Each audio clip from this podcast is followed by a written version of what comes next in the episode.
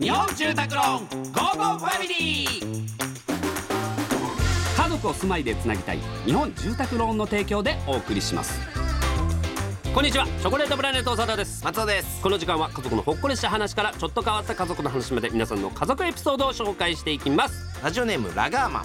妻が里帰り出産で2歳の娘と実家に帰省しており1ヶ月ほど会えていなかったのですがゴールデンウィーク中の連休を利用して会いに来ました。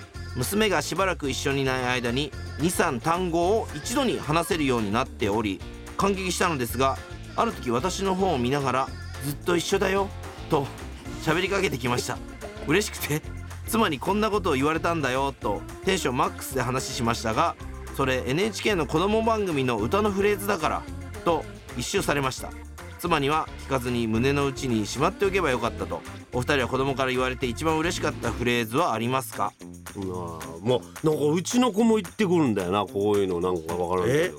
パパもママも大好きだからねみたいな。なんなんの ずっとどこでどこで覚えるのかな？だからこの前だからパパはもう死んでも大好きだよとか いや死なん。で最初にパパって言われたのか覚えてないんだよなあんまり。そのあこれがパパなのかなっていううん。その意図してパパなのかうん。たまたま出ちゃったパパなのか分かんないからでも本読んでて寝る前にお母さんがうん。赤ちゃんを寝かしつけてるかなんかしてる絵みたいなのがあったから俺が「ママ」うん。で子供のやつで子供の名前言ってうんうん「これそうだよ」っていうの言ったら「ママ子供の名前言ったらその後すぐ「パパ」って。うん。なんかそのうん。パパも一緒だっていうのを言って。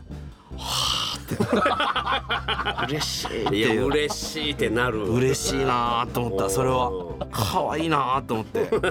そだからそのどんどん変わってくるからね。今だからうちはもう名前で呼ぶからさ嫁さんが。俺あのー。翔平の翔って呼ぶから。もう翔って呼ばれるからううん。翔こっち来て。